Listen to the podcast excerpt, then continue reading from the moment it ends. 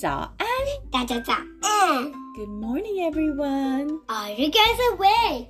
你们起床了吗？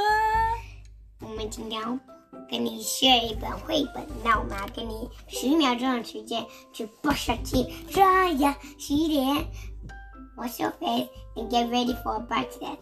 That's right. So we will count down 10 seconds for Ten. you to get ready. Nine, nine, nine, nine, nine.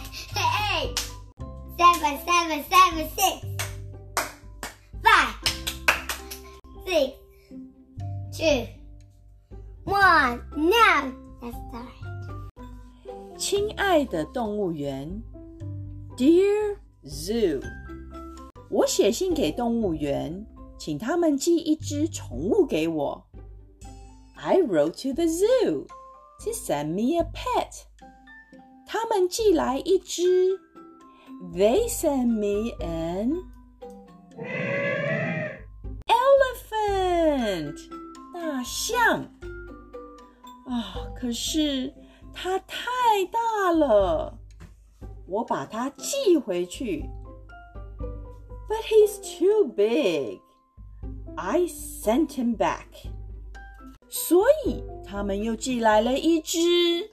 So they sent me a giraffe，长颈鹿。但是它太高了，我把它寄回去。But he was too tall, so I sent him back. 所以他们又寄来了一只。So they sent me a 狮子，a lion。 但是它太凶猛了，我把它寄回去。你很凶猛哎。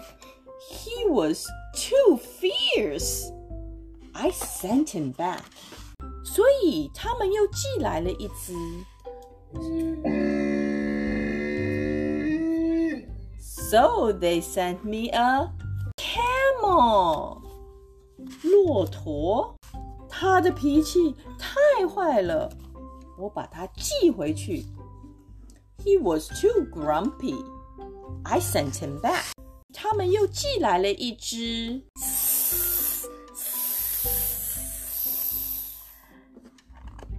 一条蛇，a snake。它好可怕哦！我把它寄回去。He was too scary. I sent him back. 所以他们又寄来了一只。So they sent me a monkey. 猴子，它太调皮了，我把它寄回去。But he was too naughty. I sent him back. Yeah, it's naughty. 所以他们又寄来了一只。So they sent me a a frog，一只青蛙。但它太喜欢跳来跳去了，我把它寄回去。He was too jumpy. I sent him back. Oh no. Oh my. 所以他们拼命的想， 最后寄来了一只。So they thought very hard and sent me a dog. 一只狗，它太完美了。He was perfect. 我把它留下来。I kept him. The end. 故事结束。 请问小朋友，你们最喜欢的动物是什么呢？What is your favorite animal? Please leave us a message on our Facebook page and let us know. 那么我们就下次见拜拜。 ，See you next time. 拜拜。拜。